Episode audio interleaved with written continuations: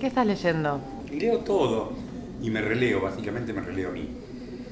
Va muy bueno no, no por la historia, sino por el lenguaje, porque está escrito en tres idiomas.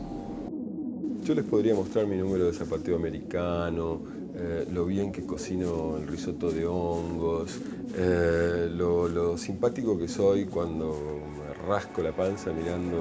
No sé por qué lo que insisten es que lo muestre 10 libros. Yo voy a ver si encuentro 10 libros esta mañana me parezcan particularmente remarcables. Y me releo, básicamente me releo. ¿Solán se va a enojar cuando lea este libro? ¡Ay, mira lo que me importa! Señor Borges, ¿qué opina de Bilardo? No, perdone mi ignorancia. ¿Bilardo qué es? ¿Un autor austríaco contemporáneo? Borges, no. Bilardo es el director técnico del seleccionado nacional argentino de fútbol. ¿Y qué es el fútbol? Y me releo, básicamente me releo a mí, eh, estamos en una edición especial de Garamond. Eh, Alejandro se tomó unas merecidas vacaciones, así que, o quizás no quiso encontrarse con quien es nuestro invitado del programa de hoy. Eh, te voy a nombrar con nombre y apellido, Javier. Después, cualquier cosa, decinos cómo querés ser nombrado y vamos a buscar esa parte y la vamos a reemplazar por tu nombre artístico. Pero mientras tanto, voy a decir que tu nombre es Javier. Eh, no voy a decir tu apellido, si querés, es un apellido conocido en, las revoluciones latinoamericanas. Este, y bueno, y nos convoca un, un sub, yo estuve buscando y es un sub-subgénero eh, literario nos llevamos tanto hablando y recomendando a los autores y todos que dijimos, bueno, pará, hagamos un especial sobre eso. Así que bueno, te doy la, bienvenida a Garamond, este, Javier Castro, este, desde nuestro vecino eh, país, vamos a decirlo así, eh, de la República Oriental del Uruguay. Bueno, buenas tardes. Eh, primero saludar a Alejandro que no está, que bueno, este, espero que no sea nada personal conmigo, obviamente que no. Y bueno, llevando acá la invitación para hablar de este género, como decías vos, este, que nos gusta tanto a cualquiera de los dos, eh, y que tratamos de desparramarlo por todos lados y ahora con un programa capaz que un poquito más todavía. El género del cual estamos hablando, yo lo estuve nombrando mal todo este tiempo, tengo que confesar eso. Yo todo el tiempo le decía gótico sureño, como para ubicarlo en la zona geográfica de, Estados Unidos. Pero, pero, tiene un nombre propio, el género que nos gusta. Exacto. no sé si... Sí, el grit lit. Exactamente. Grit lit. Grit lit. yo estuve buscando la traducción de grit y no me convenció mucho. Que seguramente es un término medio del slang, porque lo que yo encontré es que grit significa arena, polvo, sino arenar o hacer rechinar. Sí, a mí, a mí me pasó lo mismo. Este, cuando empecé a buscar grit lit a ver qué era, no, no pude encontrar una traducción que me convenciera de, a lo que se refieren con eso realmente. Entonces, entre mis amigos, seguí nombrando gótico sureño para no caer en algo que no sé lo que es, digamos, ¿no? Claro. Este, que también lo que me pasó al principio a mí con este, con este tipo de. Con, con las etiquetas que hacen, cuando empecé a leer gótico sureño, tampoco me convencía mucho, ¿no? Este, principalmente por lo que eh, entendemos acá de gótico.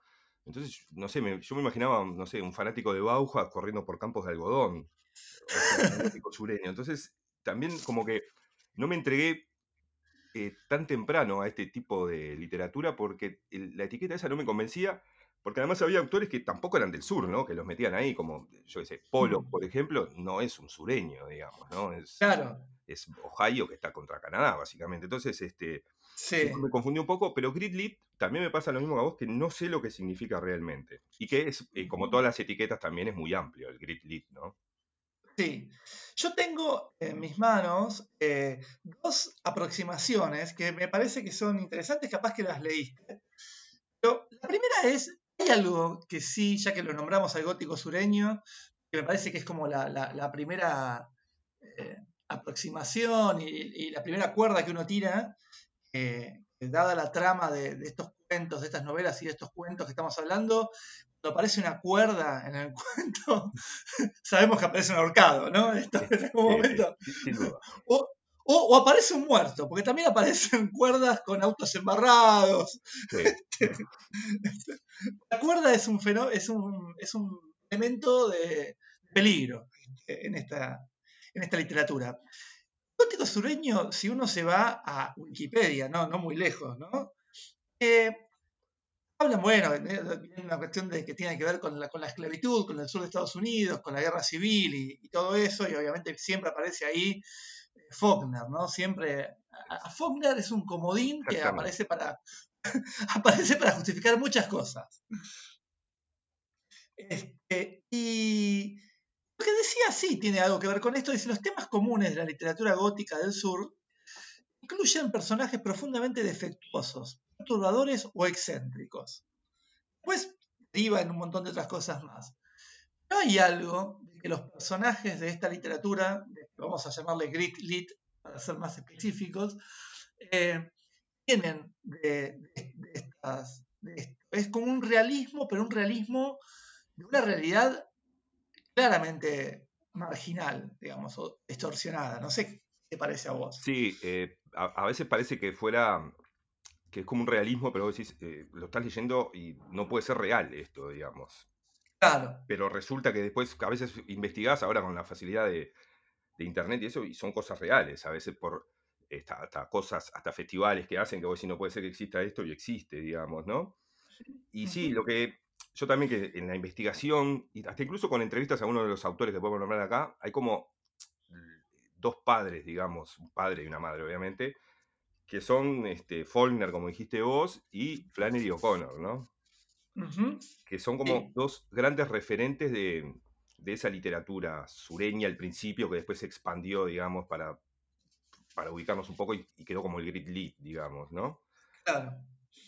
Faulkner un poco más Y- aristócrata, digamos, aunque los dos eran como aristócratas. Este, yo a Faulkner leí un poco de chico y no me gustó tanto. Tendría que releerlo ahora después de, de un poquito más con toda esta gente, ¿no? Pero lo recuerdo y por lo que he leído como algo más sobre la aristocracia, digamos, más del sur. Eh, Flannery O'Connor es un poco más, este, un poco más bestial, me- lo que yo recuerdo, hasta incluso más, más, más de, de- de los trabajadores, y un poco más duro que Faulkner, lo que yo recuerdo, por lo menos también, ¿no? Sí, eh, sí, yo también leí poco Faulkner, eh, pero mm, sí, había, ahora estoy buscando, obviamente que ahora no voy a encontrar lo que estaba buscando, era una novela específica de Faulkner, eh, que citan como, como que, que es como la novela más oscura de él. Bueno, yo la tenía acá a mano y ahora no, no la leí, por eso no la tengo tampoco tan Sí, presente. yo no sé si, no me acuerdo cuál es, si es este Absolón, Absolón, No, no, es otra. es otra, pero la sí, verdad sí, que no, no- no la conocía. Este, y, y que citan como que, bueno, mira, esta, esta novela del tipo ahí es como más oscurita. Debe ser cuando ya como, como todo, la- la- las vidas norteamericanas, incluso, ahí sí que no se salva nadie. Incluso la de muchos este, famosos eh, tienen esa curva que en un momento, hay un momento de decadencia seguro, ¿no? Porque- exacto, exacto, sí, es inevitable. Sí, este, desde Johnny Depp Todo, sí, sí, sí, no, no, no. Te pones a pensar la hasta, el, mal, hasta el más pulcro de, de- de- de- de Estados Unidos, digamos, de lo que sea, a, a la profesión que se, que, que se dedique, cae en algún momento, ¿no? Jimmy Swagger, Sí. ¿te acordás? Claro, claro, el pastor, sí, El pastor. totalmente. El primo de Jerry Pastor- Lewis, todo, todo, todo en el sur, además, seguimos. Sí, sí, y hay algo ahí que es como, como un miasma del sur, Sí. unas, emanaci- unas emanaciones del Mississippi que son complicadas. Algo pasa. algo pasa por ahí.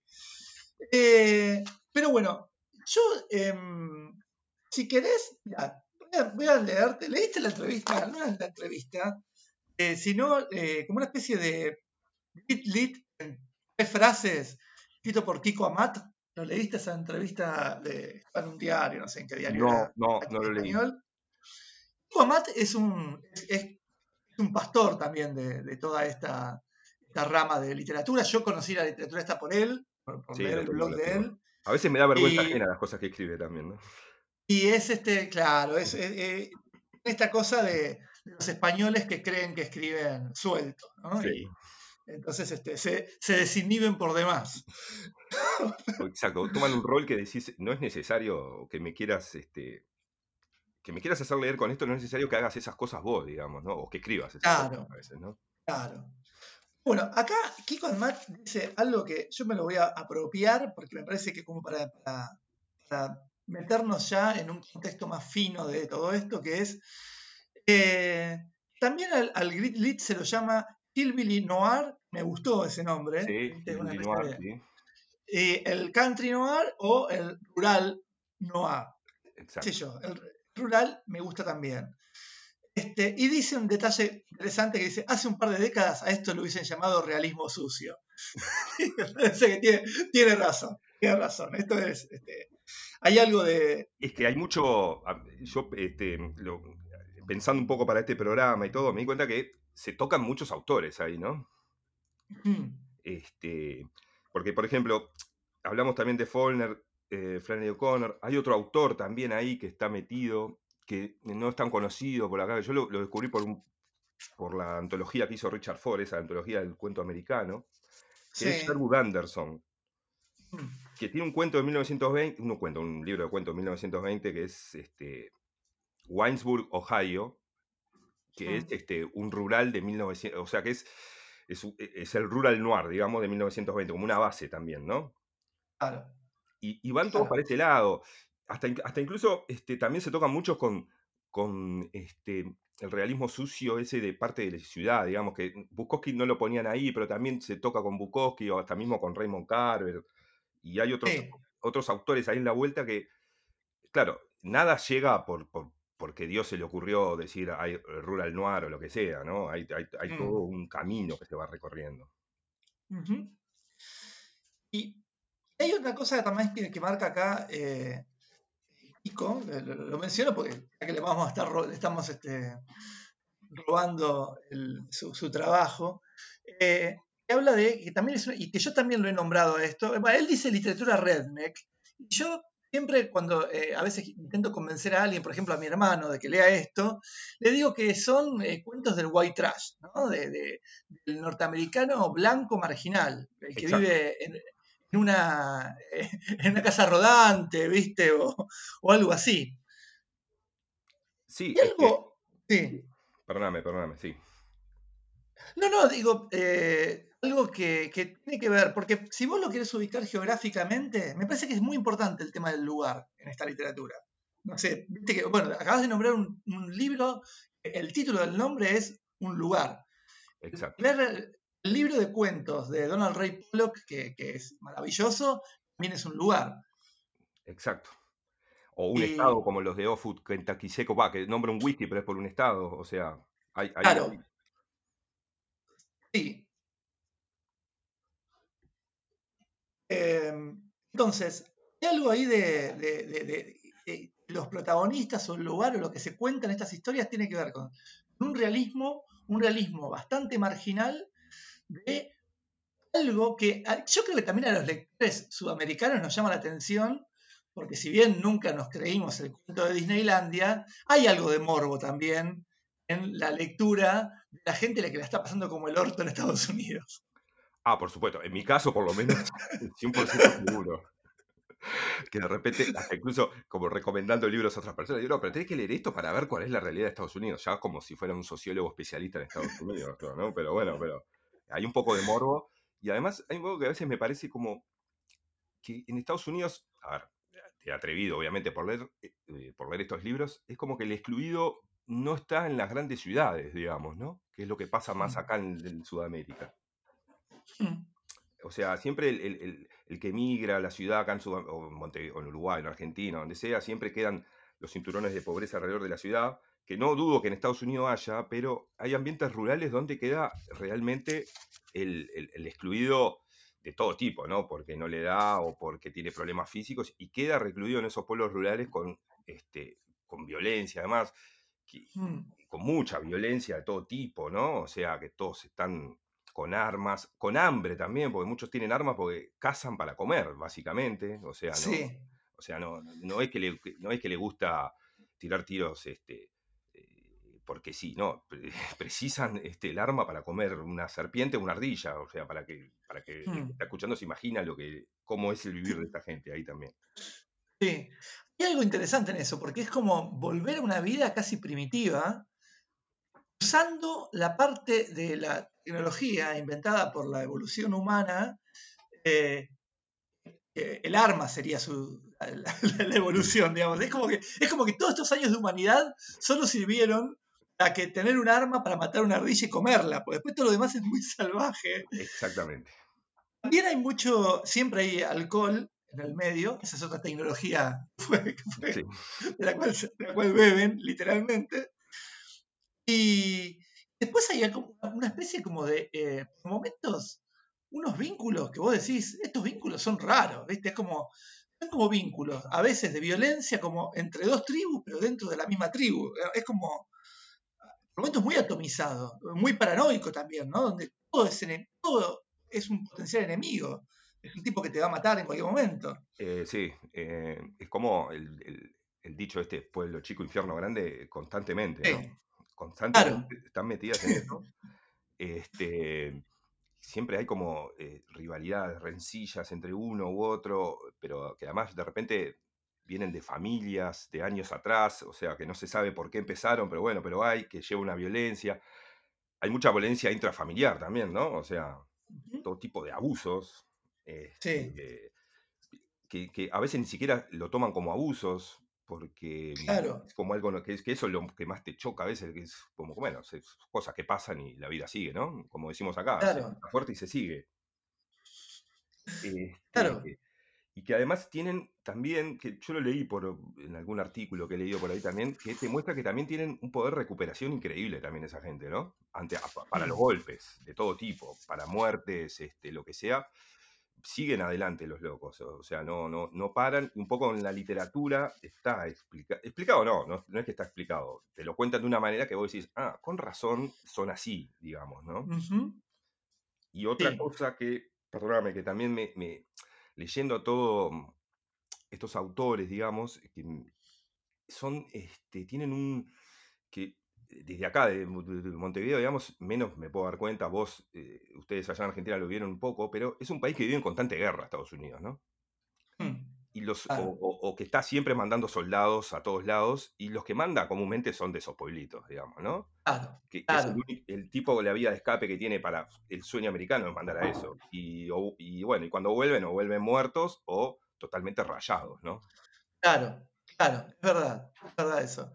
Y después hay algo, a ver, pensando ya más en lo, en lo que sería el est- estilo, no deja de ser un estilo norteamericano, o sea, es un estilo que a mí, que creo que yo, que si alguien quisiera hacer esto acá, cuando digo acá, digo, ahora sí, ambas orillas del río Uruguay, este, eh, eh, sería muy difícil encontrar un autor que esté bueno. Yo te, te dije, te, te dice, che, ¿cuál sería un representante de, de- de- de este, este grit lit acá? Eh, yo estuve preguntando a gente muy lectora y tampoco me supieron decir mucho. Los ejemplos que me ponían eran ejemplos que se quedaban muy lejos de lo que es esto.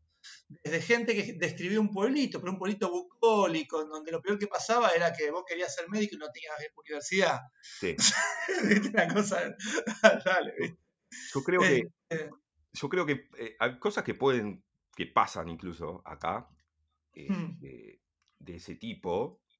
Mm, sí me parece que a veces el, no sé, principalmente más acá, eh, ahora voy más a la parte oriental, digamos, del río Uruguay. sí. Eh, o sea, no sé, es como que la escritura, la literatura está, no, no voy a decir tomada, pero tiene como un, un halo básicamente progre, progre izquierdista, digamos, ¿no? Y yo no sé si esa, esa mentalidad se, se permitiría escribir como escriben esa gente sobre el, entender lo que te- esos escritores de. Estados Unidos sobre el- la parte más baja de la sociedad. No sé si hay una culpa, una culpa burguesa que no permite hacer eso, digamos, ¿no? Sí, eso. Yo también, mira, iba, iba en ese sentido eh, con, esta, con esta reflexión, que era, sería muy difícil que el narrador, que bueno, que encima acá, viste, narrador y autor medio que se confunde todo el tiempo, Sí. pero sería muy difícil que el narrador no, no intente de alguna forma eh, hacer una fábula de esto, o hacer un reto moral, ¿no? con enseñanzas, con, con gente con injusticias que se vuelven, que se resuelven de una manera casi infantil, ¿no es cierto? Exactamente. Que acá, acá como vos decías, hay veces que los personajes eligen y eligen y, y terminan, algunas terminan mejor que como empezaron. No es que todo es hablar de algo que se pierde. Se pierden un montón de cosas todo el tiempo, pero hay veces que se pierde menos. O sea, la ganancia en algunas de estas, de estas historias es que se pierde menos. Eso ya es una ganancia. No, Exactamente. O que, o que, o que, o que no, o que la, la vida le dice, o la historia le dice, es la familia que pierde 100, pero el loco este logra perder 99, digamos. Claro, claro, claro. Y eso es genial. Acá, Exactamente. eso, acá eso acá no, yo no le tengo mucha fe que alguien de acá pueda escribir así. La gente que tiene, que ha teni- escritores de acá que han tenido un origen un poco más este, eh, marginal y han escrito, o, o- o aparecen en algo que suena más a golpe bajo que a, que a una riqueza de estilo, como son estos escritores. Vos cuando lees esto lees literatura, no estás leyendo una- un testimonio de un tipo que la pasó mal. Leyendo literatura. Eso también hay que, hay que advertirlo porque capaz que alguien que no, no leyó nunca esto dice, bueno, pero al final, esto, ¿esto qué es? Este, las tumbas de Medina. No, no, esto es otra cosa. Este, hay, hay una, hay un, un intento, intento logrado en casi todos los autores que uno lee de un estilo que está buenísimo. Es un estilo literario. E- Exactamente, es un estilo literario y lo que, claro, la ventaja que tienen es que no, nunca hacen un juicio de valor sobre lo que están contando, digamos, ¿no? ¿Mm? Nunca hay, un- hay- hay un speech o el, narra- o el que está narrando dice algo que te pueda que te pueda decir cómo justificar por qué, no sé, por qué mata a otra persona o lo que sea, lo que se le cruce, porque a veces matan cualquier cosa, ¿no? O sea, o, o violan o lo que sea. Nun- Nunca hay un juicio de valor y siempre hay amor hacia los personajes, además, ¿no? Hasta el más malo de los personajes te das cuenta que hay como un, un amor, sentido de pertenencia y nunca hay un juicio de valor sobre lo que hace. Te está diciendo, bueno, es así la vida sigue. Una- es básicamente eso. Que es muy, y a mí también me resulta muy difícil imaginarlo para algún autor de los de acá, de, de Sudamérica, hasta incluso de otra parte del mundo también, no sé. Tienen como un Sí. estilo ahí, ellos que lo, lo- lo- lo- lo pulieron y, y lo manejan, y lo manejan de forma muy natural, además, ¿no? No, no es algo que, que vos decís impostado, nada, ¿no? Es, sí, es, Mm. es lo que tiene de bueno. Sí. Acá encontré eh, la novela de Faulkner, así, acá se- se- siempre se cumple, todas las cosas que, que damos- dejamos en deuda en algún momento se, se pagan. En este programa se paga todo. Este, la novela que supuestamente más oscura de Faulkner se llama Santuario. Santuario. Un nombre interesante. Quizás, Interesante, sí. quizás le dé una chance más a Faulkner a partir de, de esto. Yo Eh, tengo acá para leer y, y lo tengo ahí, mira, que, que de mi señora, el libro, incluso lo, estoy mirando cada vez con más este, cariño para leerlo, porque este, es como que todos estos autores lo citan, hasta incluso hay algunos que lo citan en cuentos este, como referente. Es de un- hay un autor que es de la misma ciudad de él, que es Oxford, Mississippi, o sea, donde vivía él, entonces este, como que me da mucha, mucha, mucha gana de leerlo. Bueno.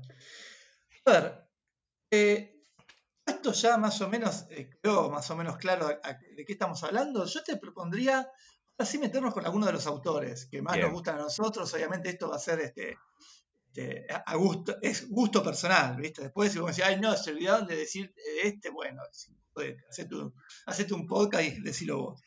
Exacto. No, porque Yo además, igual quiero... sí. no, no, que te iba a decir que eh, es tan vasto el Crit Lit que es imposible nombrar. O sea, podés nombrar algunos, pero tampoco es, es imposible nombrar todos porque está lleno. O sea, yo cada vez que linkeo uno me aparece otro. O sea, Sí, sí, sí, sí. Se reproducen, se reproducen como, como eh, una, bueno, una plaga, quizás sean una plaga en algún punto.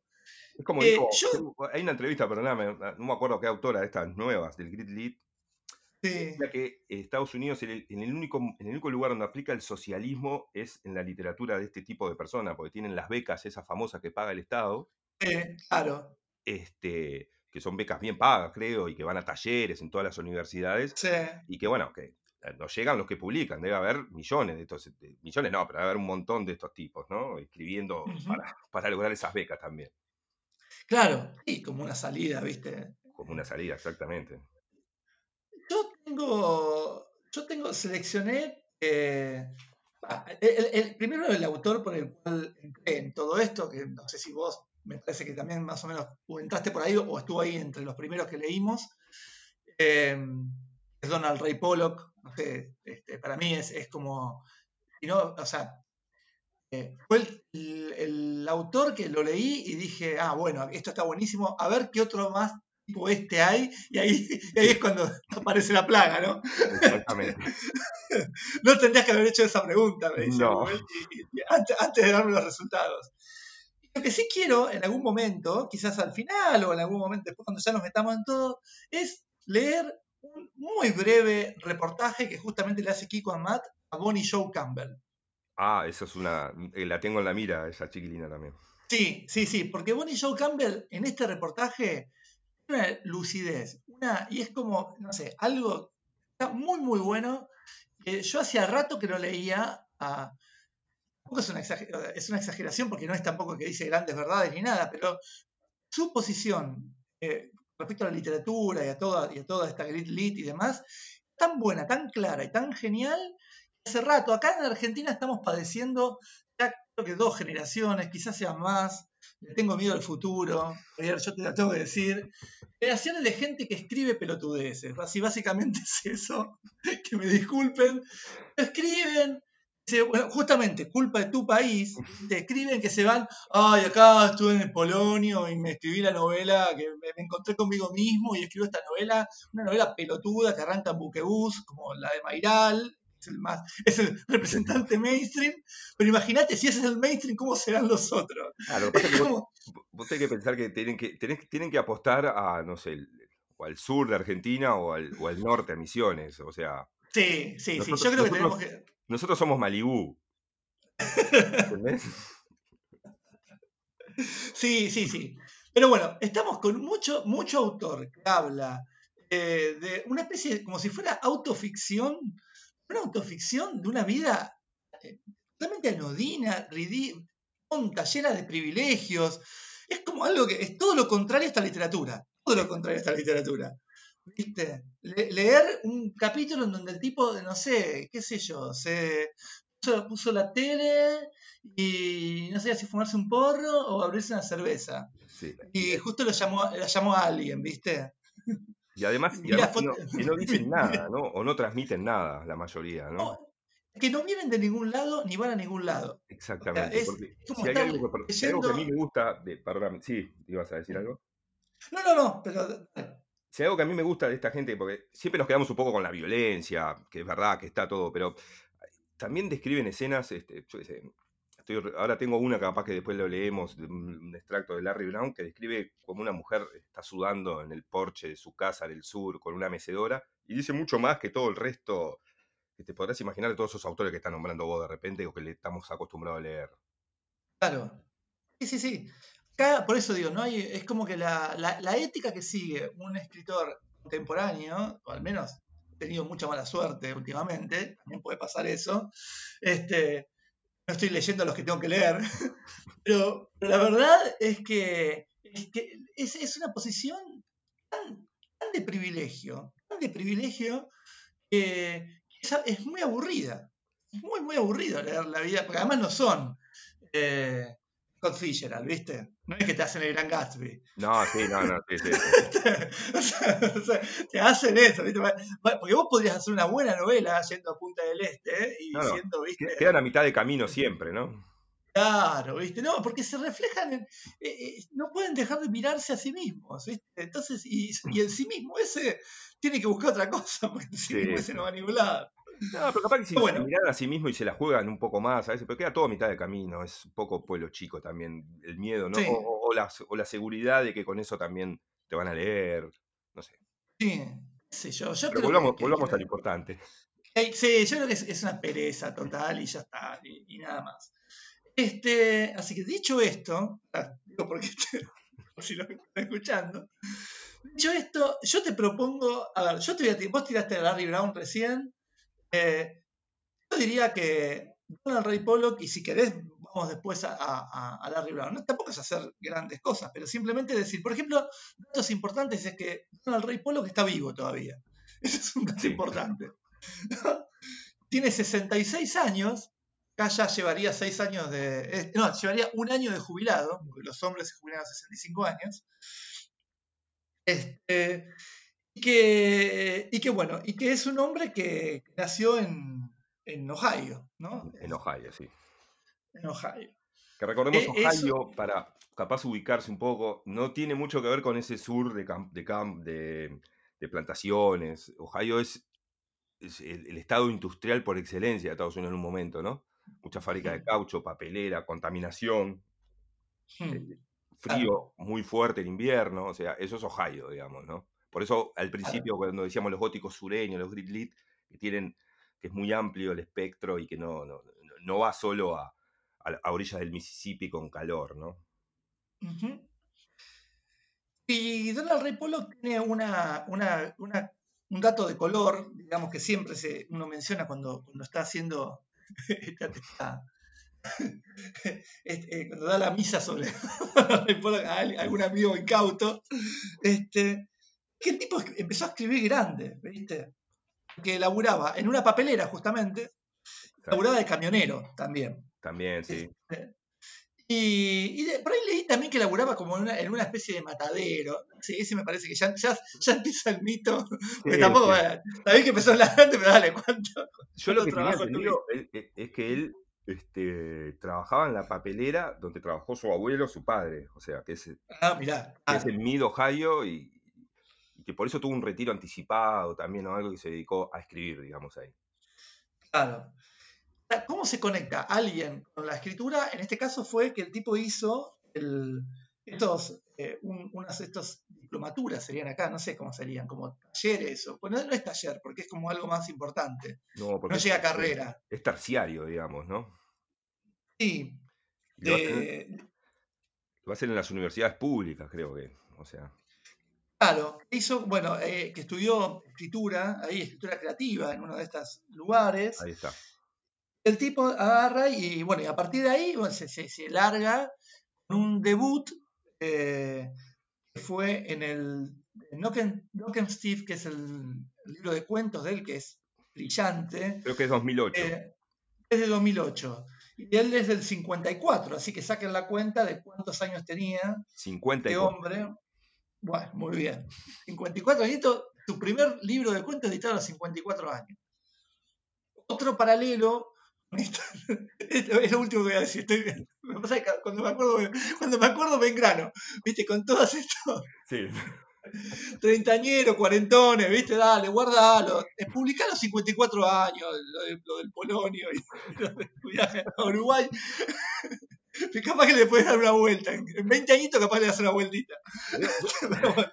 Veo que volvió tu, tu- tu referencia al Polonio. No sé qué, qué habrá pasado en, en el último tiempo, porque habías abandonado la referencia al Polonio. Había abandonado, había abandonado Polonio, pero volvió con todo, volvió con todo Polonia. Este, pero bueno, y a ver, y tiene, tres libros nada más, eso también es, es importante, ¿no? Porque no es que empezó a los 54 y dijo, bueno, ahora me pongo las pilas. Es como, bueno, me pongo las pilas, pero poco.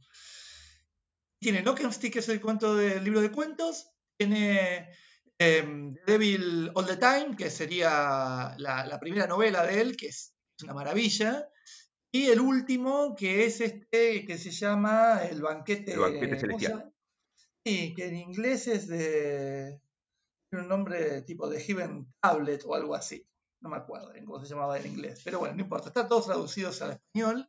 Eso también está bueno que lo sepan. Eh, y se consiguen también, ¿no? Si no querés gastarte una fortuna al alcance de un clic, todos estos libros. Este, el Diablo a todas horas, hace una semana o diez días, la- subieron su adaptación cinematográfica en Netflix. Así que por eso quería empezar a hablar de Donald Ray Pollock, porque por ahí a veces el cine sirve para estas cosas, ¿no? Para descubrir autores y, y- y para ponerse a leer. Yo estuve diciendo por todos lados que me, lean la novela antes de ver la película, pero nadie me va a hacer caso. Si, pues si yo leo un boludo que me dice eso y yo ya estoy por ver la película, no le voy a hacer caso. Pero bueno, A mí me pasó con amigos que le dije que leyeran antes el libro, que se venía la película, y vieron la película y me dijeron, pero no es tanto como me decías vos. Bueno, lee el libro. lee el libro. claro. Pero bueno, Bueno, sí, Este, yo yo de Pollock lo que tengo, lo que puedo decir de Pollock es, bueno, que llegué gracias a vos, que me lo recomendaste, que me dijiste, tenés que leerlo, y que, lo, y que increíblemente lo leí en orden, digamos, lo primero que leí fue Steve y que ya a Mm. partir de ahí dije, bueno, este, quiero ser amigo de este señor, ¿no? Lo quiero seguir a donde Mm. sea, con, con unas banderas y cantando canciones, porque Steve es, eh, es maravilloso, y además de todo lo que he leído, me parece el más duro de todos, Pollock, ¿no? El, mm, eh, eh, o sea, porque tienen, creo que hasta incluso en este programa has han hablado con Alejandro, de- de- o lo, has traído vos, este, tiene algunos cuentos, no solo de violencia física, sino también de violencia eh, sorda, por llamarlo de alguna manera, ¿no? Pues hoy me estaba acordando de un cuento de un matrimonio de un niño que no habla, y no habla, no habla, y bueno, y, bueno, hay spoiler acá, pero el padre se da cuenta que lo que pasa es que no habla delante de él, con la madre habla, que es, es- es- es- te mm, desarma ese cuento, digamos, cuando lo lees, ¿no? claro, sí, sí, claro. Es, es, es eso. O sea, bueno, Knock Steve lo que tiene, y, y- y bueno, y también la novela, no la última, la última es el trabajo más flojo para mí. eh, o sea, yo no entraría por la última. Hay cosas muy buenas, pero, pero es muy larga y, y se desarma un poco. The Devil All the Time es, es una novelaza, la lees en, no paraba de leerla, este, bañando a los pibes y leyendo, Sí, sí, leyendo la sí, novela. A mí me pasó algo parecido. Es más, lo leí por segunda vez hace un tiempo y tampoco podía parar de leerlo a pesar de que ya sabía lo que iba a venir y todo, ¿no? O sea, Claro. Está, está tan bien armada esa novela que es genial. Y, y en Knocked lo que pasa es que te acordás de imágenes. O sea, vos claro. te lees. Ahora viste la película y se te van a mezclar las imágenes. ¿viste? Sí. Ya, ya las películas te cagan un poco eso. Pero los cuentos de Knocked el, el padre que le inyectaba anabólicos porque él quería que el hijo sea Miss eh, Fitness de- Miss del Ohio. estado. Miss Ohio. Mr. Ohio sería. No, Miss no, claro. Si se entera que decimos Miss Ohio se padre bien y nos mata, ¿no? O sea, Claro, sí, sí, sí, sí. Este, pero pero eh, que es tremendo. Esa, esa. El primer cuento de, de Knock and Steve es el del autocine. ¿no? Sí. Que, que va el padre que está tomando, está tomando whisky del cenicero, que tenía un poco de ceniza, pero se lo manda igual. sí. Y muy bueno. Es increíble. Y además me acuerdo otro cuento también a mí que me resultó, que es un poco más, capaz más trillado, pero es de los, de unos locos que roban este eh, anfetaminas a alguien y Sí, venderlas e irse a trabajar a Los Ángeles. Sí. Por supuesto que no venden nada, o sea, y se toman anfetaminas que tenían para, no sé, para un batallón, se la toman en, en una semana, que no comen, y se terminan comiendo un pollo crudo que habían atropellado en la ruta, o sea, y va todo por ese lado, ¿no? Bueno, ya con esto, si no salís, si no estás en este momento ya metiendo en el calibre a Donald Ray Pollock, deja de escuchar, deja de escuchar ahora sí, porque sí, no- no- porque- nos, sentimos ofendidos. Exactamente. Y bueno, y el, el diablo a todas horas también, ¿no? O sea. El diablo a todas horas, a mí lo que, me- lo que, lo que más me, me resulta más atractivo es eh, lo fácil que se lee, y lo fácil que se lee para todas las historias que te va contando. Porque no es la, Claro, histo- la historia basada en, en- en un par de personajes que, que se enfrentan ni nada, no. Son, son como cinco o seis historias que van en paralelo, que en algún momento se cruzan, pero eh, es increíble cómo puede mantener esa tensión en toda la novela y contando cosas también este, que van de una violencia, una crudeza que, a, ve- a veces este, a veces me pasaba que decía, este, no puede estar pasando esto, pero no podía parar de, leerlo tampoco, ¿no? Eh, sí, la verdad que eh, es, muy buena. Y yo vuelvo a insistir, yo leería primero la novela antes de ver la película. Pero bueno, hagan lo que quieran. hagan Sí, lo que está quieran. bien. Nosotros la tiramos Eh, acá los dos, después, Sí, sí, sí, sí. sí. Además se lee, yo en en dos días la lees. O sea, ponerle que no la viste este fin de semana la película, Sí. tratá de leer la novela la semana y la ves la semana que viene. Claro. Metiéndome en, en la agenda de la gente. Y que además la novela no es algo que sea pesado en ningún momento, ¿no? No, no, no, para nada. Es muy Es casi como una, como una novela policial, ¿viste? ti- tienen bastante todos estos autores de, eso, de una novela policial de lectura fácil y todos a mí me ha pasado que se lee muy fácil. Sí, sí, sí. Eh, el último dato que voy a dar de Donald Ray Pollock antes de, de darte a vos la palabra, si lo querés despedir con alguna palabra, es este, nació el 23 de diciembre. consiguiente sería de Capricornio, creo, si no me falla la. Eh, Capricornio. Capricornio, sí. Habría que ir este, pensando eso también, porque es el lado astrológico de Garamond que, que por ahí en algún momento nos sirve para algo. Y bueno, muchos libros de astrología hay, ¿no? Sí. Así que bueno, eh, yo ya no tengo más palabras para, para, para decirles que vayan a leer a Leonard Ray Pollock. Te dejo a vos el cierre de esta mini biografía. No, eh, Pollock, este, bueno, eh, obviamente que él no lo sabe, pero eh, se va a enterar en cualquier momento que cuando nosotros nos jubilemos nos vamos a ir a vivir con él con una recortada en una mecedora y tomando whisky del pico, ¿no, Marcos? Eso es un plan que Exacto. tenemos.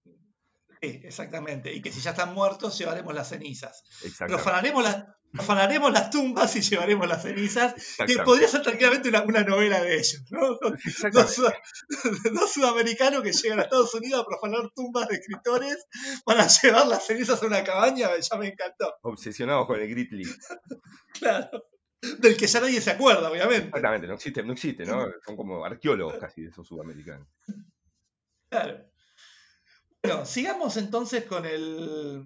¿Querés seguir con Larry Brown, que a vos te gustó mucho, o con el que Sí. vos quieras, eh? Sí, sí, voy a, voy a hablar un poco de Larry Brown, que eh, cuando me puse a investigar, digamos, a buscar, a investigar, no, a buscar autores para leer, siempre se nombraba mucho a Larry Brown y a Harry Clues, a dos como este, los pilares, digamos, del Grit Lit, digamos, como pilares no, como mucha influencia. Ahí investigué un poco para hablar un poquito de Harry Crews, que es, que es el primero, digamos, que empezó, porque su primera novela, Cantante de Gospel, es el 67, 68, por ahí. Mm. Ah, es. Que era un... ¿Sí? ¿Me ibas a decir algo? No, no. Sí, sí. eh, Ah, eh, ahí cuando No. dijiste cantante de gospel no lo ubicaba, pero ahora sí lo ubico.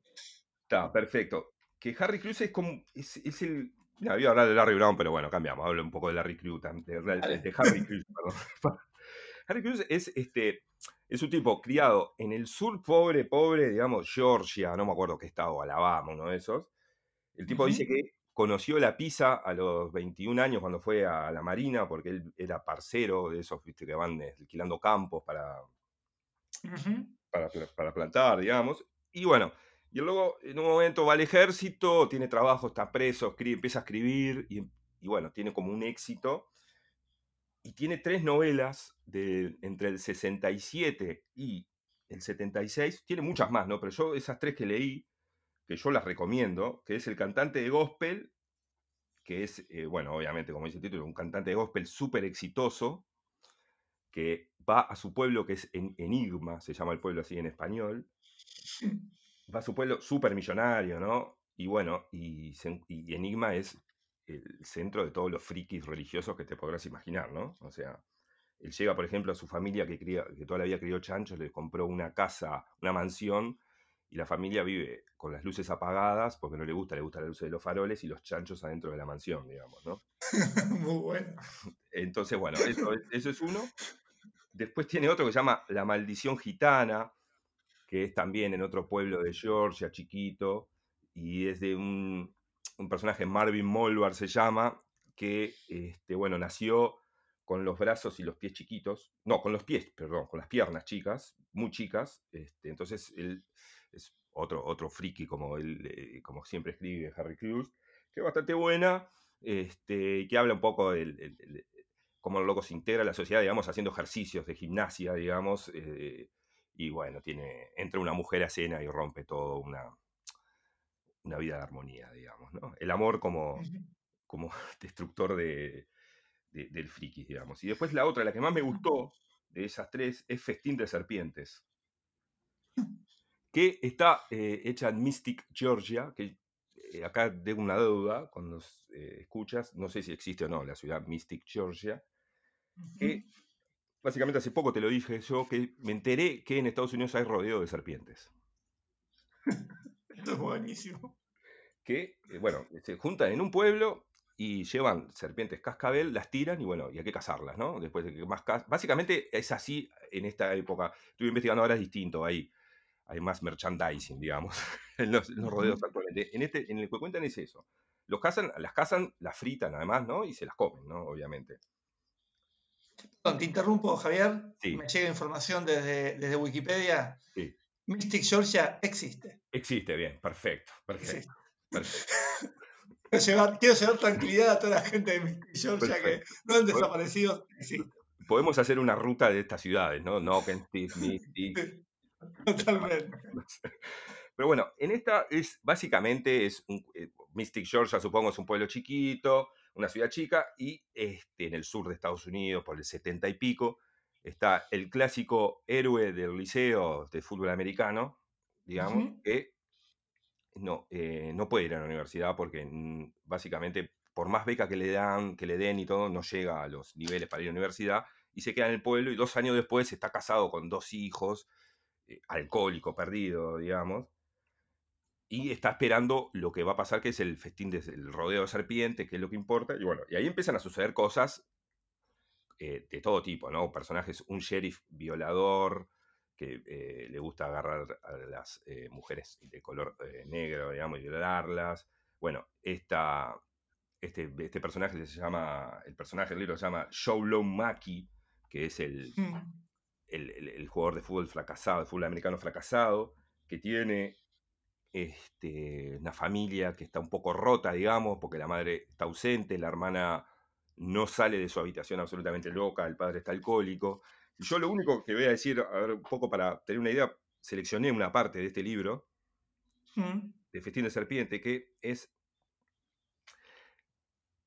Hay, siempre me queda un poco la duda cuando me invitaste con esto, la alerta de spoiler de bueno, pero bueno, hay un poco de spoiler acá, pero me parece importante igual leerlo, que es una, a ver, este, como esta familia que te dije de la madre de John Lone Mackey no aparece, en un momento, bueno, empiezan a Mm. contar que eh, se fue con un amante a eh, la ciudad Athens, creo que es la ciudad de Darien, Sí. Georgia, Athens, Georgia. Atenas, Georgia, Sí. con su amante ahí, y bueno, el padre la va a buscar y la trae de vuelta, ¿no? Como un hombre de bien del sur. Claro. Acá tenés que venir con tu familia, ¿no? Entonces, bueno, la hermana menor, que es Vidar, vuelve del liceo, entonces esto es lo que... Acá voy a empezar a leer un fragmento chiquito del libro que es, cuando Vidar abrió la puerta se encontró a su madre sentada en la mecedora, con una bolsa de plástico en la cabeza y la corbata ceñida con fuerza al cuello. Tenía los ojos sobresaltados bajo el, bajo el plástico y la cara azulada. La nota enganchada al pecho no iba dirigida a nadie en particular. Decía, tráeme ahora de vuelta si puedes, hijo de puta. Está bien. Bueno, Es una nota de suicidio que realmente me pareció fenomenal, ¿no? sí, sí, sí, bien dirigido. No queda claro a qué- cuando uno dice a veces que los suicidios se, se dirigen a alguien, este, acá no quedó ninguna duda. Quedó clarísimo. Y bueno, y, y- y este, y, y este libro tiene este, eh, un final apoteótico sangriento, que además no solo incluye este, las- cazar las serpientes, sino peleas de perro, de dogos, este, ilegales, mucha sangre, digamos. Recomendable Harry bien. Y bueno, y Bien. quise nombrar a Harry Club porque Larry Brown lo tiene como su gran referente cuando. Vamos a hablar un poco de Larry Brown, que es alguien que nació en Oxford, Mississippi, en el 51, creo, y murió joven, en el 2004. Sí, a los 53 años se murió. 53 años. Él murió de un ataque al corazón, ¿ok? Mm, Un ataque cardíaco, supongo por, por lo biográfico, autobiográfico, que son las, las historias y todo. eh, murió obviamente porque era un fumador empérnido y este, tomador de, de cerveza también bastante importante, digamos, ¿no? Bueno, él era un tipo que no fue a la universidad, que fue a peleó en Vietnam. Cuando volvió de Vietnam se casa y entra en el cuerpo de bomberos de Oxford, Mississippi. Y ahí trabaja durante, no sé, 16, 17 años, hasta que empieza a tener cierto éxito con sus cuentos y deja de trabajar y se dedica a la literatura y bueno. Y, y no- nos dejó unos libros maravillosos. Uno de ellos es uno que, que es del 90 que se llama Amor Malo y Feroz, que es un libro de cuentos, Ajá, que bien. no tiene, a ver, no tiene la violencia y dureza de Pollock, obviamente. Es, es como más amable. O sea, describe gente eh, absolutamente entregada a- al alcohol, básicamente en casi todos los cuentos. Tiene muchos cuentos, por ejemplo, el primero que se llama Desenamorarse, que yo te lo mandé hace un tiempo, que es el cuento de, de un tipo que, bueno, que tiene una pelea con su mujer, con un auto en una rueda pinchada. Ah, sí. Lo, Genial. lo tengo sí, por acá. Yo sé que a veces ustedes leen, entonces este, voy a leer un poco el principio, que sé que le dan Sí, sí, importancia sí. al principio, digamos, ¿no? De los, Ajá. de los cuentos. Para, para, lo tenía por acá. Bueno, se me fue justo. Pará, ahí lo tengo. Voy a empezar con esto. Desenamorarse se llama. Gina Baby, de la que estaba enamorado, y yo íbamos caminando. Era de noche, muy tarde. Las nubes habían tomado la forma de grandes hongos y esponjas, y la noche era hermosa como ninguna, con la excepción de que nos habían, se nos habían pinchado del coche unos cuantos kilómetros atrás dos ruedas y no teníamos ni idea de dónde repararlas.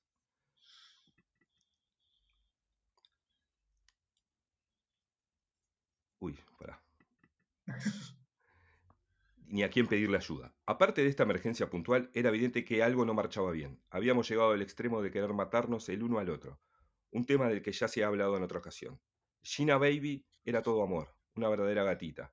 La había querido durante años, desde que me deshice de Miss Sheila y me sentía como si se me hubiera arrebatado parte de mí mismo. Gina Baby no estaba tan colada por mí como yo lo estaba por ella. Eso era innegable. Había pensado pegarle un tiro a ella y después pegarme otro a mí, lo cual no nos habría reportado beneficio alguno a ninguno de los dos. Todo se resumiría... Ay, se me fue de vuelta.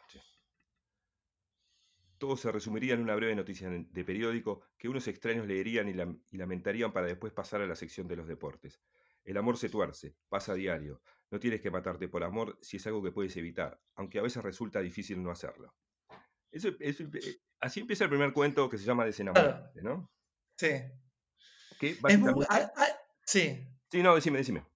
No, que, ¿sabes qué me hace acordar? Porque viste esa forma de Gina Baby, viste, de, de tratar a, la, a, la- a la- a las, las, las minas. Bueno, tienen algo, ¿no? Del noir, del, del film noir, de esto de que las rubias, viste, Sí. que, las mujeres generan eso, viste, los tipos están medio desesperados y, y las minas son como una causa de deseo, a, a su vez también, viste, los enloquece y a su vez, este. eh, la- la- o sea, las aman y las matan, ¿viste? Como Sí, hay sí, algo de esto de, de- de todo el cine negro, el policial negro. Eh, también eh, hay algo de que, que cuando leí ese cuento me hizo acordar a Corazón Salvaje, de Lynch. Un poco so- sospecho, sospecho que robó un poco de, de, de estos sí. autores. Bueno, eh, ¿No? es, es que... El es que- saco, el saco de serpiente que tenía Nicolas Cage. Sí, bueno, este, hay, hay un cuento. A ver, eh, hay muchos cuentos que van por el lado de fractura. o sea, como el título Amor, Malo y Feroz dice eso, ¿no? Habla de, Eh, de relaciones que se van rompiendo, pero también habla mucho de este, el escritor, cómo se, cómo, cómo se forma un escritor. Habla de él, digamos, básicamente. ajá, De- de que- o sea, porque tiene un cuento, el siguiente, que se llama La aprendiza, mm, que eh, está relatado, es una pareja, está relatado por en primera persona, digamos, por el, por el, por el marido, que habla que la mujer en algún momento, la señora de él, quiere ser escritora a toda costa. Y el único que había tomado un curso de literatura en la universidad había sido él. La mujer no tenía idea de nada de escribir, pero se obsesionó con ser escritora. Y, y- y lo que te va contando es cómo la pareja se va destruyendo en el, en el momento que ella se decide a ser escritora y, y, por ejemplo, empieza a escribir cuentos, eh, nombra un cuento que escribe El jorobado de Cincinnati, que él lo va, leye- lo va leyendo y te- y te- nos va contando, le va contando al lector cómo es el cuento, y el tipo está diciendo, Mm. es el peor cuento que leí en mi vida.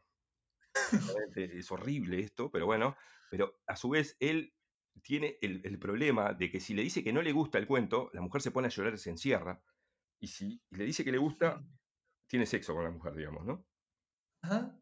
la mujer como que, como que se, se pone cachonda, se excita y quiere tener sexo con él si le dice que le gusta. Entonces, pero a su vez es, es buenísimo porque el cuento es, es, es como la, que es él, digamos, la mujer es, eh, obviamente que es él, la- con la obsesión de escribir, y la mujer empieza. Escribe una novela de, de- de unos osos que se ceban con la carne humana en Yellowstone, y, y te van contando todas esas novelas, que son novelas que además él escribió y que desechó, después yo enterándome con entrevistas, este, y cómo la mujer va mejorando. eh, el- el- el- el- eh, o sea, va mejorando en su forma de escribir hasta que la publican, digamos, y se, y se hace escritora y el, matrimonio queda reducido a la nada, ¿no? Son do- dos personas viviendo en la misma casa. Y bueno, y habla mucho de eso, y hasta incluso tiene como un- una parte de broma en un momento que él le dice, este, no, me gusta porque no me acuerdo bien cómo le dice, pero le dice algo tipo, no, este, vas en la línea de Flaubert. Le dice, ¿pero qué, ¿y quién es? Le dice la mujer. Bueno, Mm. un francés, no lo conoces. Bueno, eh, es más como Melville, le dice. ¿Y quién es Melville? Bueno, ¿no Moby Dick? No, Moby Dick, la película con Gregory Peck, es un libro, Moby Dick, le dice ella, ¿no? Que es la escritora. Pero bueno, este, y a su vez, en otra parte del libro, después hay otros cuentos, hay un cuento también que es este, que se llama Algo Salvaje, que es, no, es algo salvaje no está tan, Amor Mal y Feroz, que es el tipo que se levanta y tiene el perro muerto en la puerta de la casa, y bueno, y sale a andar en el auto, dice, bueno, cuando vuelvo voy a tomar una cerveza y cuando vuelvo lo entierro. Y es la clásica historia así, esta de Larry Brown, que le gusta mucho manejar, eh, contarte cómo maneja su camioneta con eh, cigarros y cervezas, básicamente. Que ahí nos enteramos que, por ejemplo, en Oxford, en un momento lo que hicieron ahí para que la gente no anduviera borracha manejando, ¿no? Es obligarte a vender la cerveza caliente en los negocios. Ah, mirá, Entonces, ¿qué hizo la gente? Se compraba este, caderitas. heladeritas conservadoras y andaba con. Claro, obvio. obvio. Sí, sí. Y, y bueno, y este. Y el cuento básicamente es el tipo este, dejando hacia atrás el encarar, digamos, se- se- toda la noche borracho, tomando y no queriendo ir a la casa, ni a enterrar el perro. Al principio no quiere, quiere enterrar el perro antes que venga la mujer. Que él Mm. calcula que la mujer llega a trabajar a determinada hora y, y bueno, y quiere enterrar el perro antes. Bueno, la mujer, eh, obviamente que la en un momento dice, bueno, mi mujer ya llegó a mi casa, ya vio el perro, yo sigo tomando. Mm. Y bueno, y el cuento se basa, es, es increíble, eh, ese cuento lo que tiene, lo bueno que tiene es cómo te describe la zona donde este, viven, que te dan ganas de, de- de estar ahí también. Eh, ah, Escribe tan bien Larry Brown. Escribe tan, tan, tan bien este, los árboles, los pájaros que cantan.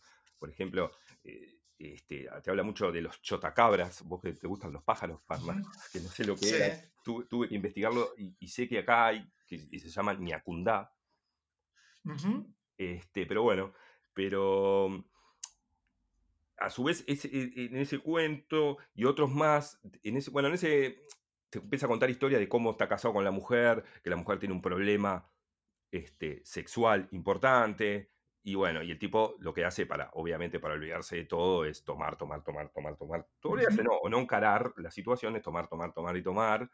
Y en otro momento también hay como un juicio, en otro, en otro cuento hay un juicio a escritores que,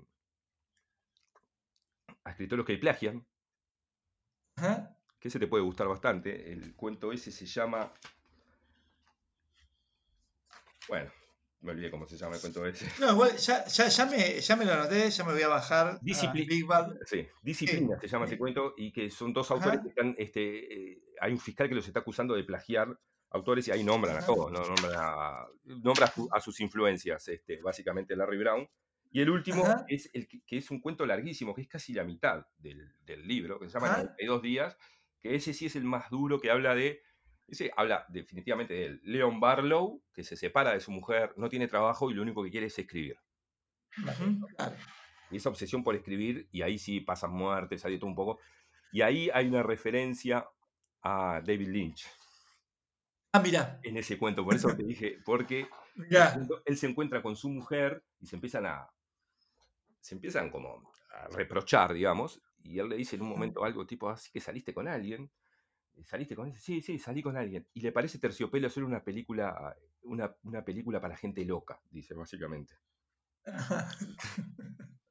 Bien. Bien, exactamente. Bien. Este, o sea que sí, o sea que está bien. eh, Mi, intu- mi intuición estaba más o menos por ese lado. por ese Hay lado. un, hay un link. hay un link. Y bueno, ese es el, libro de cuentos que leí. Y después leí otro que es la novela de él, que es Padre e Hijo. Mm, Que esta novela está, igual que Pollock, no está, está hecha en, está basada en los años 60, en el año 67. mm, La historia es simple. Hay un personaje, Glenn Davis, que sale, Glenn Davis se llama, sale, estuvo preso tres años, al principio vos no sabes por qué, sale y vuelve al pueblo, un pueblo chiquito del sur de Estados Unidos, obviamente. Y bueno, sale, este, mientras estuvo preso, la madre está, se murió, eh, anda, con un hermano, no se lleva bien con el padre.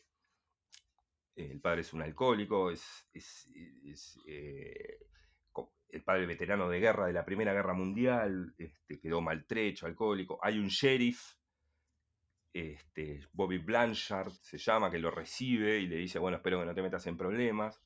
Él este, salía con una chiquilina llamada Shewell, con la que tiene un hijo que él no quiere ver, al hijo, digamos.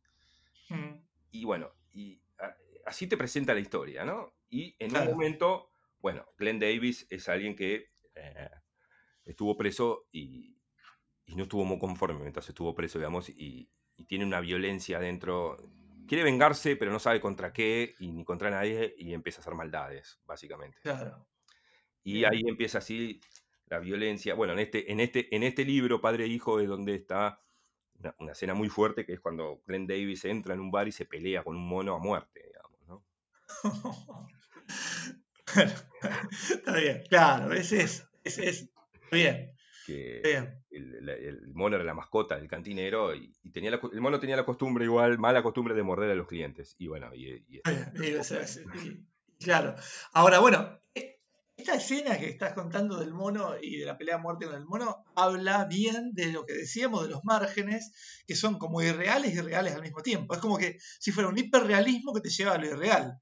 exactamente. Es que eh, dudás a veces, claro, eh, que decís, pero... eh, porque te dicen que son autobiográficos, pero también decís, le pasó, eh, está exagerando algo real. ¿Alguien se peleó a muerte con un mono? Me estás diciendo. Claro, porque, porque no me extrañaría que fuera real, digamos. Claro, es que por eso, eso es lo, lo- lo loco, es lo interesante de esto. Que no es que decís, no, esto no pasó nunca, ya está, qué, qué sé yo. Eh, tampoco es que te van por el lado del realismo mágico, ¿no?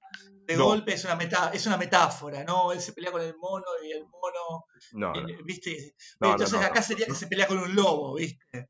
No, nunca, Se nunca se, pelea va por con las ramas. Van derecho al grano. O sea, si, si- Sí, si se pelea con un mono es porque se pelea con un mono. claro, claro, claro. ¿no? Y, sí, y significa eso. No, exactamente. ¿Cómo, cómo hay un mono en la mitad de, de- de Estados Unidos, en una cantina en la mitad de la nada? Bueno, eso no, sé, pero que se peleó con ese mono, Claro. se peleó. Claro. Javier, eh, cerremos con Larry Brown. Yo Dale. quería de- decir dos cositas más. Eh, todas de última podemos después volver a, hacer, a seguir hablando de esta gente, porque si no va a ser inabarcable todo esto. Eh, yo diría, eh, bueno, de, de Larry Brown la verdad es que no leí nada y ya me dieron ganas de leer. Voy a empezar con Big Bad Love, el, el- el libro de cuentos. Te, te va a Ya encantar. me, ¿eh? me la anoté acá. este, em, acá hay una frase, una frase que está buena de Larry Brown que en un momento le dicen, che, bueno, pero viste, alguien le criticaba la violencia y el chabón dijo, bueno, está bien, está bien. Si, si, llamás brutal a eso, por lo menos llamalo brutal, pero admití que es honesto. Bueno. O sea, no es gratuita, la violencia está ahí y bueno, viste, qué sé yo, es honesto. Está ahí, porque incluso hace poco me compré de, eh, Sobre el Fuego, que son como ensayos que él hace de su, de su época de bombero. Y Sí. también, te podrás imaginar que eso es brutal también, ¿no? Claro, claro. Porque el tipo vivía con, con, accidentes, sangre y todas esas cosas. Entonces Sí. también, o sea, Sí, lo, le con- lo que te encontrás en una casa incendiada, o sea, es como... eh, sí, o sea, o sea, yo claro. ahora hace poco leí un tipo que llegó un tipo y estaba partido en dos y estaba vivo todavía. Claro, bueno, eso. Y, y Sí, él le decía, no, te vas a salvar, porque y él decía como que, bueno, en sus últimos momentos que le iba a decir que se iba a morir. Claro, bueno. Bueno, ves, es lo que yo te digo, eso es un libro de ensayo del tipo y te cuenta eso. Claro. ¿no? Imagínate, no voy a volver, porque prometí que no iba a volver, pero imagínate. ¿viste? Compara eso con, con no saber si fumarte un porro o tomar una cerveza Otra a vez. las 7 de la- a las 7 de la tarde en Polonio. nunca, se, nunca se encuentra con un tipo partido a la mitad en Polonio, nunca está eso. nunca se pelean con un mono en, en Punta del Diablo. Ah, Dios, ni con un ostero, ni con los teros se pelea. No, los teros le tienen miedo, salen corriendo. Bueno, lo dejamos ir a Larry Brown, que ya se fue igual, nos Perfecto, dejó sí. temprano, a los 53 añitos. Pero decir dos cosas porque, que el libro me gustó mucho y me parece que son- este, este es como más cheto dentro de todo, es Chris Foot. Hizo lo nombramos al principio, hizo un libro de cuentos que también nos gustó bastante, que se llama Kentucky Seco. Eh, y bueno, cuando digo que es cheto es que él, él es, es hijo de un escritor ya, entonces ya, digamos que comparado con los demás es como, es como una cuna de oro, una cuna de oro total. Este, Este, y, y tiene un hermano ingeniero de sistemas, qué sé yo, ¿viste? Y se dedica eh, profesionalmente ya la escritura, digamos. Este, está haciendo algunos cómics y demás. Más allá Sí. de eso, Yo de Offut, sí, que lo nombraste, yo te voy a decir, o sea, él este, es como más académico, digamos, ¿no? claro, claro, Es Más académico. Igual yo leí, por ejemplo, Mi padre el pornógrafo, sí. porque eh, vos lo, lo llegaste a leer ese libro. No, no, ese no. Porque, bueno, es la autobiografía de él, porque el padre, el padre escribía pornografía, digamos, ¿no? Ah, mirá. El- por, por eso mi el padre era un escritor, pero escribía pornografía y... Pará, pará, es buen- esto es buenísimo, porque yo no sabía ese dato. Y te digo, Claro. bueno, el tipo, ojo, que eso, el padre era escritor, te digo, yo ya yo me imaginaba, bueno, está bien, el ambiente académico y el tipo escribía porno, es buenísimo. Hacía porno, pero todo- porno clase Z, tipo mezclado con ciencia ficción. Genial, genial. vivían en, ya el está, pueblito, en un claro. pueblito que ya no existe más, en Kentucky. este, Sí, Y, y- y la historia del padre es, es, es- es- a ver, en algún momento eh, es como parecido al, al loco este que cría tigres. sí, O sea, por lo friki, digamos, ¿no? sí, sí, sí, sí. O sea, el padre era un tipo que este, quería ser escritor y bueno, encontró la beta con eso y escribía, hacía 10 novelas por año, no sé, de, pornografía. Y, este, Claro. y, la novela autobiográfica esa está bastante, no es una novela, es una autobiografía de él, mi hijo, mi padre, el pornógrafo, es bastante buena, muy, muy, muy llevadera, muy sórdida también en algún momento, las cosas que cuenta que le pasaron a él, este, muy, muy bueno. Y a su vez, ahora estoy terminando de leer una novela, la última, Mm, que también es, es brillante esa novela, ¿eh? Noche Cerrada. eh, can- eh, ah, eh, ¿cuál es año- esa? Es del año pasado, Ah, de Chris Offutt. Noche Cerrada, que es en los Apalaches, ahí donde es él en Kentucky, espectacular. bien, buenísimo. Ah, bueno, bueno, bien, bien. Entonces lo volvemos a entrar, porque no, con lo de escritor yo ya me imaginé un escritor, pero bueno, al final este, estaba buenísimo. Eh, no, no, a mí me, me- gustó mucho y tiene algo, las historias comparadas con, si tomamos el patrón a Donald. Pollock, lo que tienen los cuentos de Chris Offutt es que es esto que decíamos antes, los, los personajes pueden elegir, eligen no perder 100, perder 99. Y hay algo en eso que está buenísimo. Porque viste que tienen como una vuelta, hay un montón de cosas tremendas, Sí, sí, sí. sí. de qué sé yo, ¿viste? No sé, está- bueno, de, todo. Eh, También es otro autor que se te vienen muchas imágenes de los, de los cuentos. sí. Este, Y Offutt también, eh, bueno. recomiendo- te recomiendo es muy interesante eh, en las entrevistas a veces. ¿eh? ah, mira, voy a leer entonces. Porque además el tipo es muy sincero, porque el- el- el- por- para terminar un poco con Offutt, en un momento él, este, porque él no escribió mucho, ¿viste? Escribió Kentucky Seco en el 92, y después creo que lo próximo que escribió fue lo del padre, y en el medio él Mm. estuvo perdido porque le quiso pagar la universidad a los hijos y se fue a Hollywood a escribir. Claro, sí, claro, escribe algunos guiones y cosas. Escribe para algunas series y eso, y bueno, cuando consigue la plata se vuelve y, y ahora está viviendo también en Oxford, Mississippi, porque da clases en la universidad esa de Oxford. ahí. Ajá. Este, sí, está haciendo algunos cómics también, le decimos a los, los Bueno, gente que escuchan cómics, este, eh, en una serie de... eh, porque lo agarró como medio, eh, Michael Chabon lo agarró medio como, le, le dio como un empujoncito, se lo presentó a gente importante. Ah, mirá. Y ahí, y ahí consiguió un par de, un par de, de changas. Tiene ya 62 años también, o sea, también es medio de la misma generación. Son todos, ustedes de la misma generación, los que estuvimos hablando hoy, salvo el, el, el cantante de gospel, pero los demás. Harry Cruz es un poquito más grande, sí. Era. Claro. Eh, sí. Y este ganó la Guggenheim, ¿no? Como, como lebrero. Ganó la, la Guggenheim y escribió, este, bueno, y siguió escribiendo. Y también tiene otro galardón, un galardón que en general puede sonar mal, pero en realidad siempre le pegan, que fue elegido por Granta como una joven promesa. Si vos vas a buscar el diario del lunes las jóvenes promesas que elige Granta, en general le pega. Es Ya. gente que después escribe algo interesante. Así que bueno, este, esos son los galardones de Offut que eh, súper comentamos también. Como te prometí, quisiera terminar, igual después este, hacemos un cierre si querés, pero quisiera terminar con una breve declaraciones de Bonnie Joe Campbell, porque ahora hablamos mucho de, de tipos, ¿no? Sí. Mucho olor a bolas en este especial, y me parece que Bonnie Joe Campbell es una representante de la Grit Lit, mujer, que tiene, que es de Michigan, tampoco es del sur, eh, es de también allá cerca de, de Canadá. Sí, de los lagos, allá, Eh, por de una isla, claro. por- por ahí. Claro, claro, claro. Y, y ella se presenta, es del 62, eh, nació en el 62, así que más o menos este, anda por ahí también en, en- en- la misma generación. Un poco más joven, pero, pero no tampoco tan, tan joven. Dice que, ella dice, seguramente yo soy una, también ganó, la, también ganó la Guggenheim, la beca Guggenheim, y dice, puede que sea una de las únicas beneficiarias de la beca Guggenheim que sabe cómo se castra un cerdo. Porque ella creció en una granja. Y bueno, así se presenta, digamos, ¿no? Sí, sí, sí. Eh, la mina eh, se escapó de la casa en un momento se, y estuvo laburando en un circo. Durante mucho tiempo Sí. estuvo por- laburando en un circo.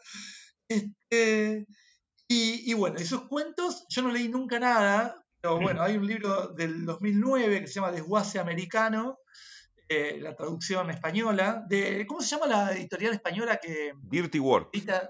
Bien, eso recomendamos porque se pueden se puede. ir afuera. Que Dirty Work Este, es un libro de Larry Brown, una novela. Claro. Eh, Muchos de estos autores que hemos nombrado están editados ahí.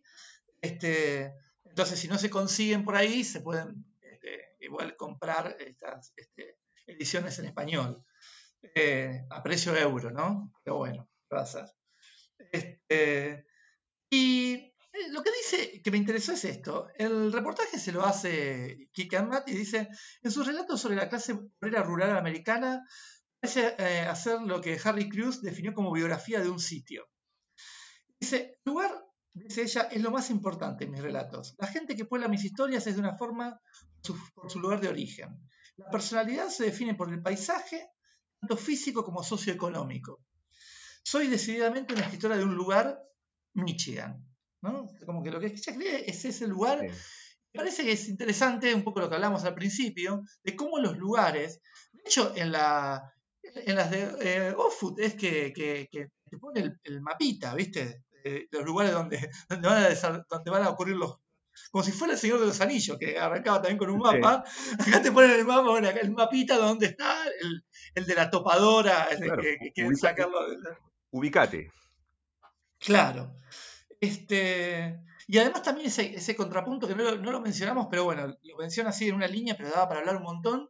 Vos dijiste algo con esto de los pájaros y todo, que en general los lugares geográficos son muy lindos cuando los describen. Son como bosques, Sí, eh, da- arroyitos. Exactamente, me- a mí me da mucha curiosidad conocer eso porque parecen muy lindos, o están también escritos que te parecen lindos, o son realmente lindos. Este, y son, y son también bastante salvajes, digamos, ¿no? Claro, es que hay algo de lo Hay siniestro peligro. ahí. Claro, ¿viste? Son re lindos, pero está todo mal. Eso está buenísimo, ¿viste? O sea, yo no sabía que en Estados Unidos había tanta víbora, por ejemplo. bueno, qué sé yo. Pero cualquier- cualquiera de estos autores que están en, en distintos lugares, siempre hay una víbora que, que tenés que tener cuidado con la víbora. O sea. Claro, bueno, pero acá también, Castro, si vas, la, ya- la calle ya, ya por todos lados. En el Polonio no hay. En el Polonio no hay, no hay víbora, no hay nada, por eso. Los mosquitos del Polonio ni siquiera te transmiten dengue, es cualquiera. Escucha esta pregunta. A menudo parece que lectores de otras clases sociales no sientan un interés especial por las vidas de la gente trabajadora. Es una muy buena pregunta para hacerle a un Sí. escritor de estos, ¿no? Y la mina dice lo siguiente. Existen dos problemas. Uno, que como decís, la gente de clase media alta no quiere leer sobre los problemas de las clases inferiores. Porque en el fondo, lo que les estamos pidiendo como, como lectores a ellos es que tengan compasión de un grupo de gente a quien en la vida real ellos desprecian. En los Estados Unidos, alguna gente sostiene que los pobres son pobres por una deficiencia moral. Es un pensamiento reconfortante para ellos porque evita que se sientan mal por la suerte de los pobres. Y el segundo problema que tengo, al que me enfrento, es que la gente de clase trabajadora acostumbra a leer narrativa capista, novelas que no le restrieguen en la cara los problemas cotidianos. Entonces, te- No tenés nadie, no tiene lectores. Claro. Este, Ese es el, ese es el punto. Eh, eh, después, quiere, eh, la pregunta esta está buena. Dice, la gente que publica sus historias es inventada se antoja un reflejo, refle- un reflejo fiel de personas que conoce. Le tira a Kick Matt como Sí, haciendo la, la- la polite. sí. Y la mina le termina diciendo, Es buenísimo. ¿O no? dice, sí. americano nació en el momento en que decidió olvidarme de ser una escritora famosa y escribir sobre las cosas que me importan. La mayoría de historias nacieron de reflexionar sobre problemas concretos de mi comunidad. Es más, en personas reales. Y yo, Es yo- genial. no sé si en esa misma entrevista dice, pero en otra entrevista dice que este, muchas de las historias eh, las sacó de cuando venían los novios de la madre a la casa y ella se escondía atrás del sillón y escuchaba. Muy bueno, no, lo dice, lo dice en otra eso. En otra, capaz que en otra, porque sí, sí, sí. Es, eh, me- me- no he leído nada y quiero leer tanto Desguace Americano como la novela, que ahora, ahora hay una película también, que era, se llama Era así una vez un río. Ah, sí, sí. Que lo, que, Este, lo que he leído tiene toda la pinta de ser muy linda, que es una, una chiquilina que creo que matan al padre y queda sola con, con, la, pi- con la escopeta del padre y bueno, claro, y bueno, anda, claro. anda por los lagos de Michigan, pues ya me puedo imaginar haciendo qué, ¿no? Claro. Eh, bueno, y lo último que voy a decir de ella, después cuando cuenta las cuentas del circo, dice que el circo estaba, estaba organizado como clases sociales y se empiezan a cagar de risa un poco de cuál es la última clase social, que decía que eran los animales, y, y Amat le dice, no, para mí los el elefante y el león seguramente eran mejores que los que limpian la jaula, Sí. y dice, sí, sí, y sí, sí, tenés razón, entonces empieza a reorganizar las clases sociales del, del circo. Este, que además había clases sociales dentro de los animales, que el elefante y el león era, era la aristocracia comparado con el, con el pony o con, el- Claro, con los burros. Es muy, es muy bueno eso. Este, dice, ¿de qué forma diría que sus empleos han influido en su escritura? Dice, siempre me gustó escribir, pero al principio no era muy buena y era consciente de ello. Lo que no sabía era que se podía mejorar. Yo creía que nacías brillante o no servías para nada. Y eso también está bueno, porque hay algo en las escrituras de todos estos, si vos me decías de, Larry Brown también, este, que han aprendido el oficio de escribir. ¿no? O sea, hay como un impulso de escribir, se dan cuenta de que no tienen, eh, que con eso solo no alcanza, de golpe eh, también eh, saben que, que- que como todo en su vida, como tienen ese precepto de que es un esfuerzo, empiezan a escribir y empiezan a escribir mejor. Eso también está bueno. Exacto. Eh, Es buenísimo eso que Eh. dice. Es más, este, siempre se me ocurrió refregarle todas esas declaraciones de todos estos a, a esa especie de, de escritor que siempre nos reímos de, de ellos a veces en charlas que tenemos nosotros, que es el poeta maldito, ¿no? claro, Que, claro. que se cree que porque, no sé, tu- tuvo una experiencia de droga fuerte o lo que sea, ya tiene el, el don de escribir. Claro, claro. Y, y eso eh, ya sabemos que rara vez pasa eso. Sí, Rara vez pasa eso. Este, así que bueno, eh, bueno, Bueno, más o menos, este, hemos dado un pantallazo. vos nombraste esa editorial que es Dirty Work y yo voy a nombrar otra. que Sí, también, que es Sajalín, que eh, tiene muchos... eh, eh, bueno, Ofut eh, está publicado en España por Sajalín Editores y tiene una colección que se llama El Margen, que eh, hay Ujú. muchos de estos, y hay Bien. muchos también, otros que rozan un poco, que no son grit lit, pero son como un- una novela negra, un policial negro durísimo, como puede ser Bunker, te, lo habían recomendado, te vas a Edward Bunker, y otros están todos Ujú. Jalín también, que es español, de Barcelona, que también es muy, muy buena, Ah. tiene muy, muy buenos autores tiene, lo recomiendo. Bien, buenísimo.